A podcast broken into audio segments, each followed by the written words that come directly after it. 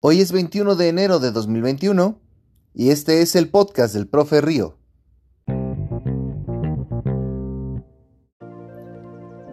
Para una persona definirse como de izquierdas o de derechas es un asunto identitario.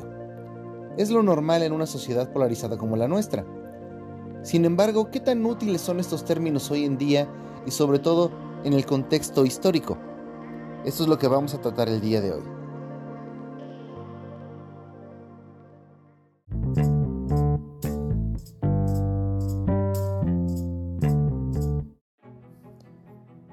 Para conocer el origen de la izquierda y la derecha hay que remontarnos a las épocas de las monarquías. En los tiempos en que éstas este, empezaban a ser ya obsoletas y las revoluciones estaban a punto de terminarlas, se tenía que escoger un bando. Aquellas personas que estaban a favor de la monarquía y que debían darle todo el poder, y aquellos que estaban de parte del parlamento, de que el poder se diera a las personas que eran representantes del pueblo y la creación de las repúblicas.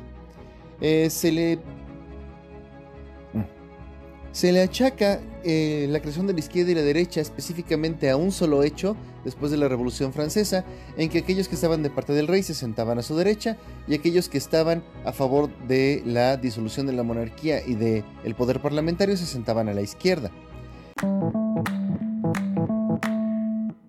Si trasladamos este tipo de ideas al día de hoy, tal vez pensaríamos que las personas de derecha desean darle el mayor poder al Estado, o a un gobierno representado por una sola figura, mientras que las personas de izquierda piensan todo lo contrario, que son partidarios de la libertad, eh, o al menos de una democracia mucho más activa. Hoy en día nos encontramos con la idea totalmente opuesta. Las personas que se definen como de izquierdas le dan un gran poder al Estado, son, digamos, bueno, son convencidos del socialismo y del comunismo, ideologías que dan un gran poder a las figuras estatales y reducen muchísimo lo que las personas pueden elegir, aunque tal vez no estén 100% conscientes de esto, o bien tienen una ideología que se encuentra un poquito entre esta y otras que podemos hablar más adelante, mientras que las personas de derecha son liberales, que eso es una confusión muy grande. Mucha gente piensa que ser conservador y ser liberal son opuestos por antonomasia, y la verdad es que esto no es verdad. Pero hablemos de esto. Decimos que son liberales porque son personas que hoy en día desean que los mercados, es decir, la forma en que estamos comerciando, se liberalice, es decir, que sea más libre, que se regule menos y por lo tanto las personas puedan comerciar en los términos que quieran. Esto suena muy bien hasta que te das cuenta de que un comercio desregulado eh, tiene muchas desventajas en un mercado global. ¿Por qué? Porque cada país tiene sus reglamentos, sus propias, digamos, leyes de impuestos. No hablamos solamente de los impuestos, sino de cómo se cobran, por qué y de qué manera. También tiene sus propias burocracias. Esto hace el mercado muchísimo más lento, pero incluso si se liberaliza, das la libertad para que una persona abuse de estas diferencias. En este momento hay una controversia terrible, bueno, eh, terrible en el sentido de que es muy, muy controversial, acerca de si los youtubers españoles están bien o no en mudar sus operaciones a la región de Andorra, donde los impuestos son mucho más bajos, ya que España tiene en esos momentos unos impuestos a los autónomos que superan el 40%. Este tipo de reglamentos, este tipo de regularizaciones, para muchos son simplemente una solidaridad con el resto de la gente. Si ganas mucho, debes de aportar mucho, aunque otros pensarán que a lo mejor si todos aportamos el mismo porcentaje de lo que ganamos, a final de cuentas seguimos en una escala, vaya.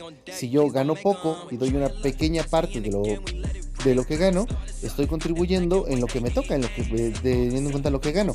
Si una persona da el mismo porcentaje pero gana más, estará contribuyendo más. No lo ve así la mayoría de las personas, pero esas son ideologías económicas muy distintas.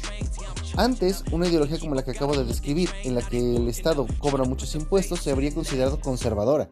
Se habría considerado eh, el beneficio del rey habríamos dicho todos, no, es que yo quiero conservar los privilegios de los duques, de los condes, de los marqueses, del rey mismo, y los nobles tienen derecho a estos impuestos feudales, que básicamente serían el derecho a labrar la tierra, el derecho a eh, que hoy en día se sería equivalente al derecho a trabajar, al derecho de poner una empresa, el derecho de ganar dinero y gastar dinero, que todas esas cosas están grabadas hoy en día. Estar grabado significa se le cobra un impuesto.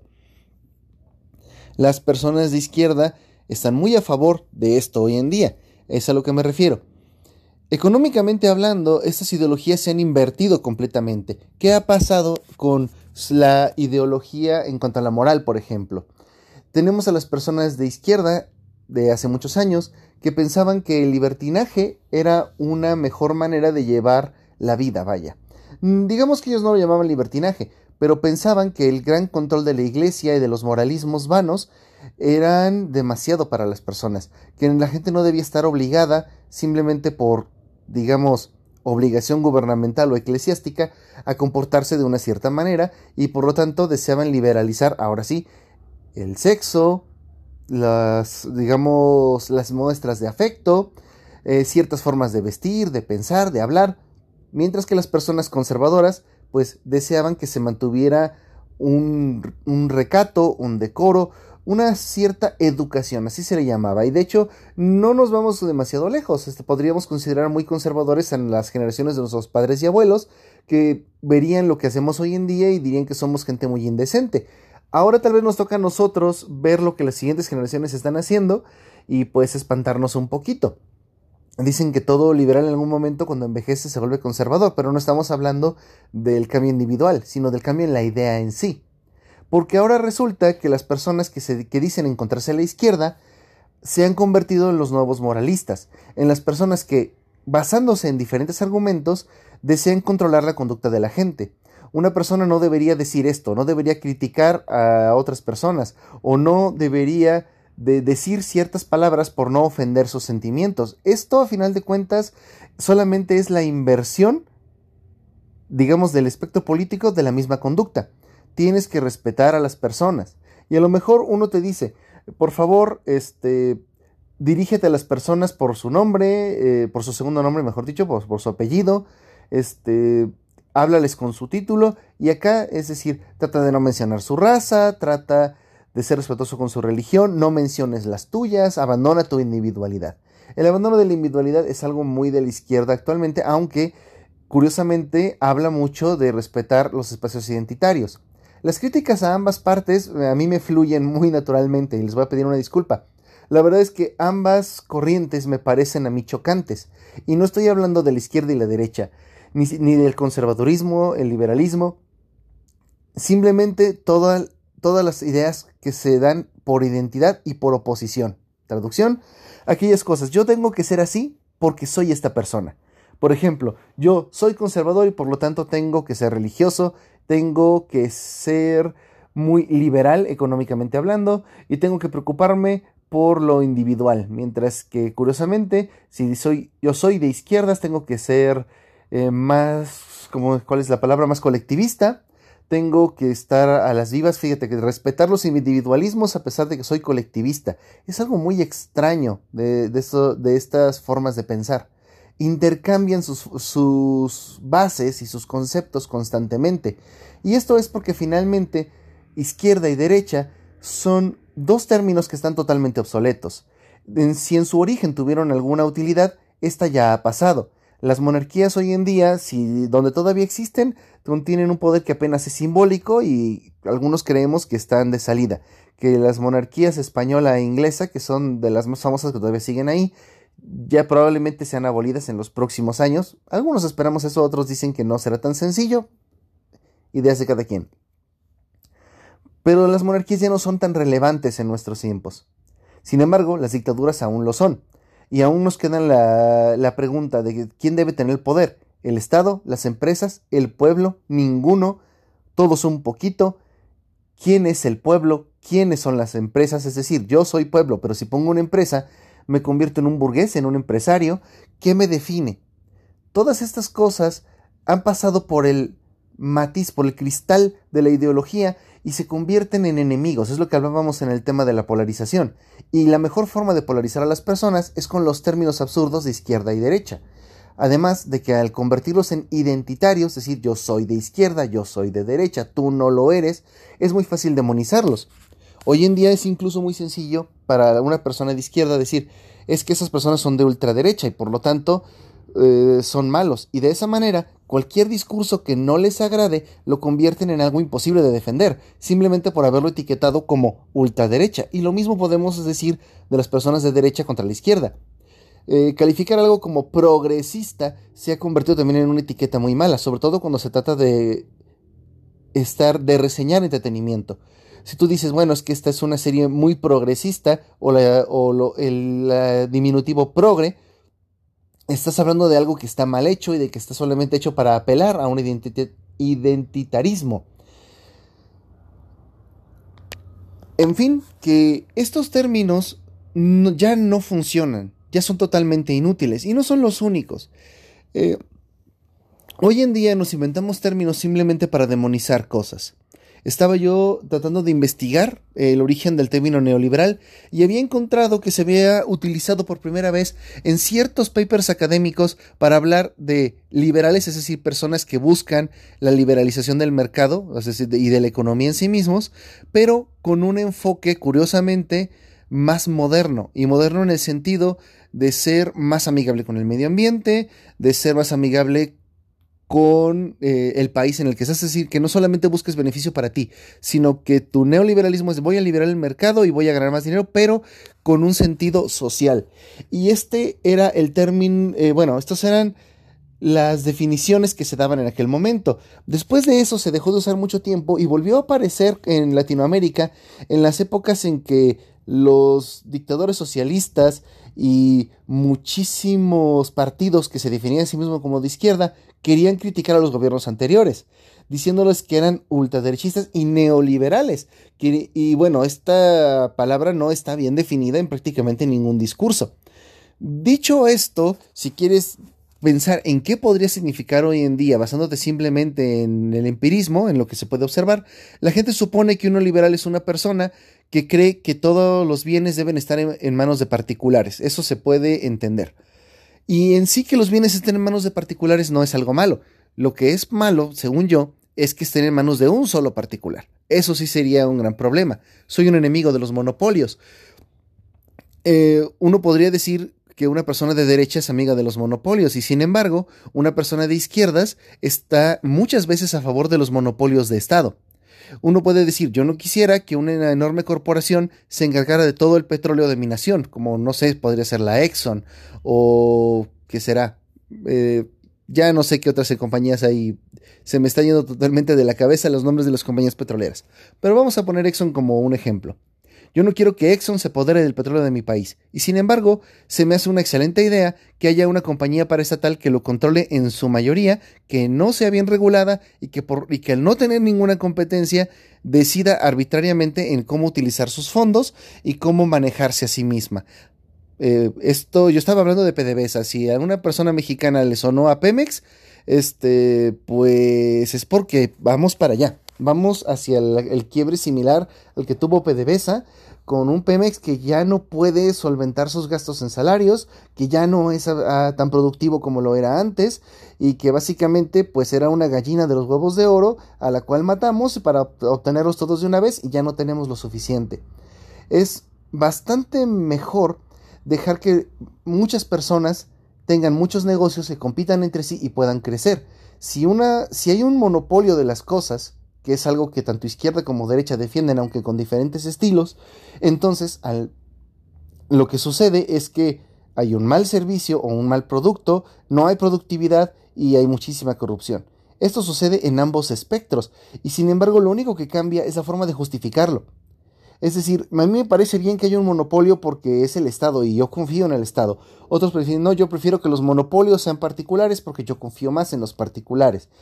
Y a lo mejor, bueno, ambas personas se encuentran, a lo mejor uno trabajando para el Estado, otros trabajando en la particular, o es dueño de una empresa particular bastante grande, y uno diría, bueno, entonces aquí puedo entender por qué una persona pensaría esto, pero con, si yo estoy en un debate político y quiero regular ambas cosas, es decir, quiero enterarme y quiero participar en la política de mi país para decidir qué clase de leyes van a regular o bien los monopolios estatales o bien a las empresas, tengo, tengo que definirme por un lado por la derecha o por la izquierda?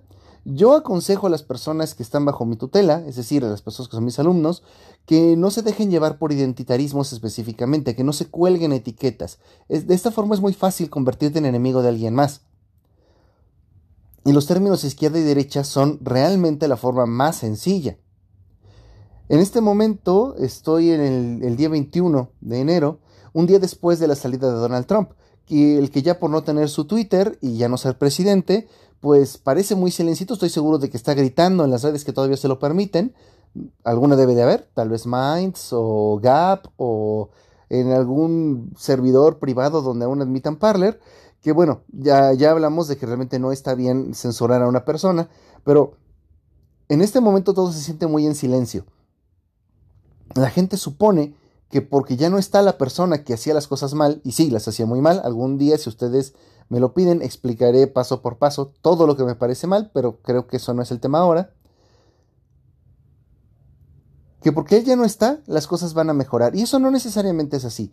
A lo mejor tenemos un mal igual o peor, pero con otra cara con otra ideología. A lo mejor resulta ser que vamos a tener eh, una dictadura también como la que quiso, vamos a tener, bueno, vamos a tener un pretendido dictador en Joe Biden, que bueno, es improbable por la personalidad que tiene él y por, lo, y por las cosas que ha dicho directamente, pero lo primero que ha dicho en cuanto ha tomado el poder es voy a deshacer de las cosas que hizo Donald Trump voy a empezar a deshacer. Voy a deshacer sus últimos decretos, que bueno, también aceptémoslo, muchos de ellos fueron caprichos y bravatas tiradas al aire simplemente para hacer enojar a sus, a sus oponentes. Él sabía que iba, tenían que ser cancelados en cuanto a el poder, pero también ha dicho que va a cancelar muchos proyectos, va a reanudar este, algunas pláticas que tenía con otros países. En fin, va a tratar de deshacer todo lo que hizo. Y no estoy diciendo que algunas cosas no estén bien. Estoy diciendo que si nos definimos por oposición, no tenemos realmente una propuesta. Y así podemos pasarnos como ha sido en México en los últimos sexenios, que al ir cambiando entre diversos partidos. Hemos tenido tres partidos en los últimos 18 años. Tuvimos primero eh, al PAN, luego de, vuelta al PRI, después de 70 años que estuvo y 12 que, y 12 que no. Regresó y luego tuvimos a Morena. Y cada uno ha dicho que el anterior ha hecho las cosas mal y se ha puesto a deshacer. Si había una ley bien hecha, la quitaban. Si había una ley mal hecha, hacían una peor. Quisiera decir que, que han cancelado para mejorar, pero hasta ahora en ese no ha sido la experiencia. Que si había un mal manejo de la educación en México, se hace una reforma, estuvo muy mal. Peñanito pone una peor, mal.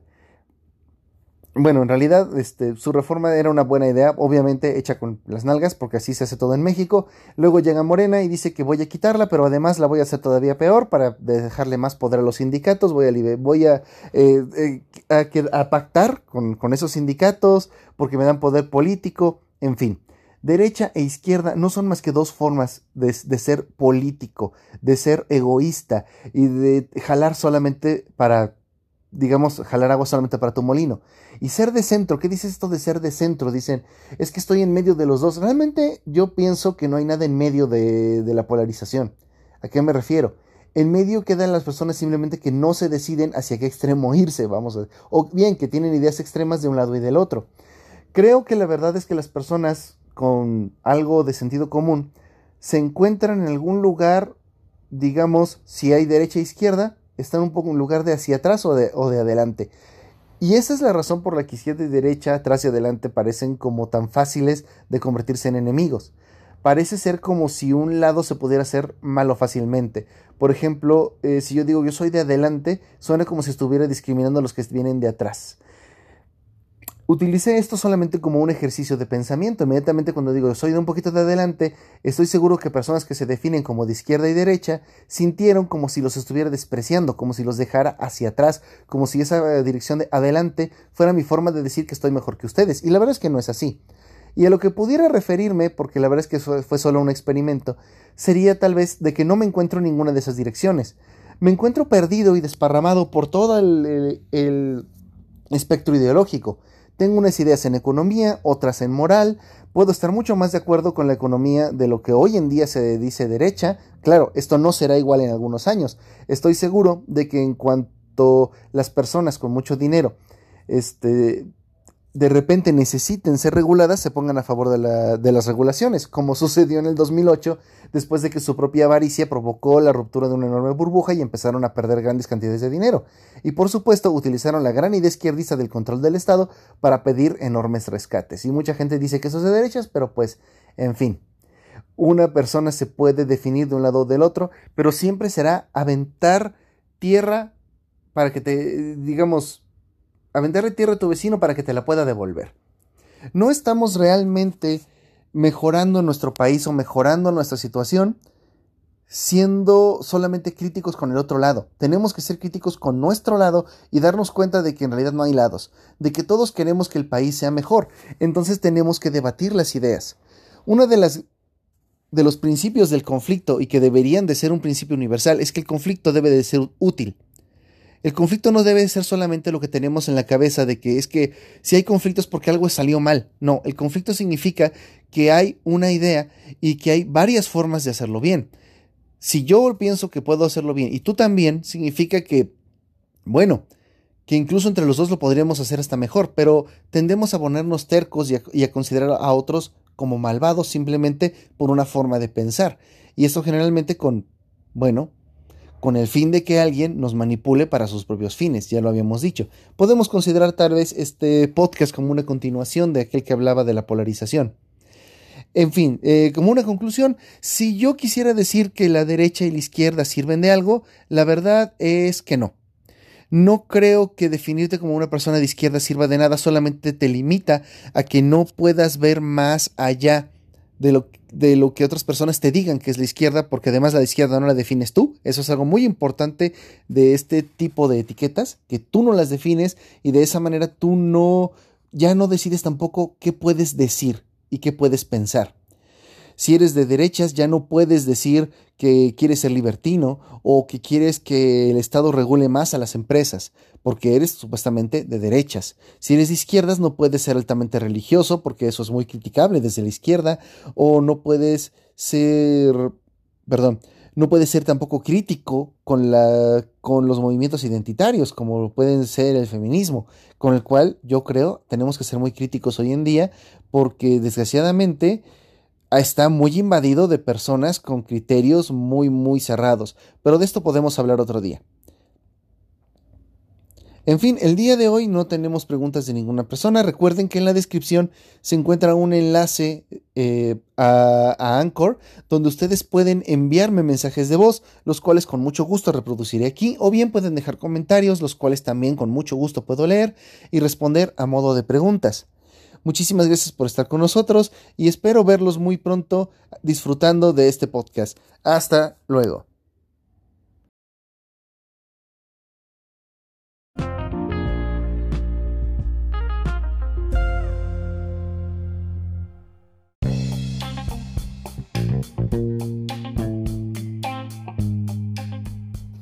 Agradecemos humildemente a todas las personas que hacen posible este programa a través de su mecenazgo en Patreon como Eduardo Velasco, Erizú, Luis Ávila, Juan, Miguel Chacón Bazán, Carlos Enrique Sada Reyes, Daniel Arevalo, Gaby Rodríguez, David X, Eastly y Janus G.